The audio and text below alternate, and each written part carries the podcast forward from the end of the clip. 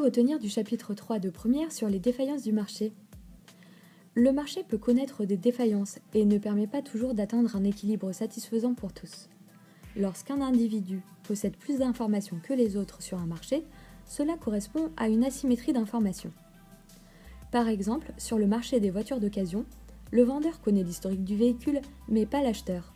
L'échange risque alors d'être déséquilibré et ne permet pas une situation optimale. L'aléa moral correspond à la situation où un agent risque d'adopter un comportement imprudent dès lors qu'il se sait protégé en partie du risque. C'est une situation qu'on peut retrouver sur le marché de l'assurance et qui est aussi une explication de la crise de 2008. Les externalités sont une deuxième forme de défaillance du marché.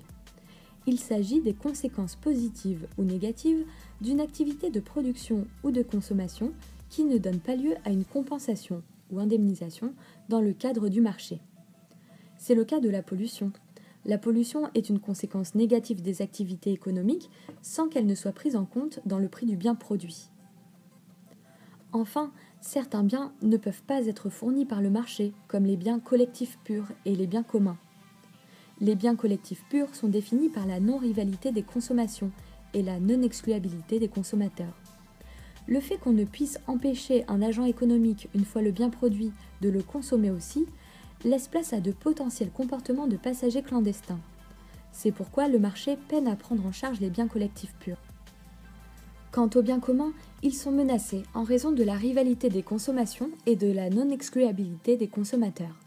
Chacun risque alors de chercher à exploiter au maximum ses biens dans l'objectif de réaliser un profit, au risque d'épuiser le bien commun. Le plus souvent, c'est l'État qui doit intervenir face à ces défaillances en prenant des mesures telles que la réglementation ou des incitations économiques, comme les taxes ou les subventions.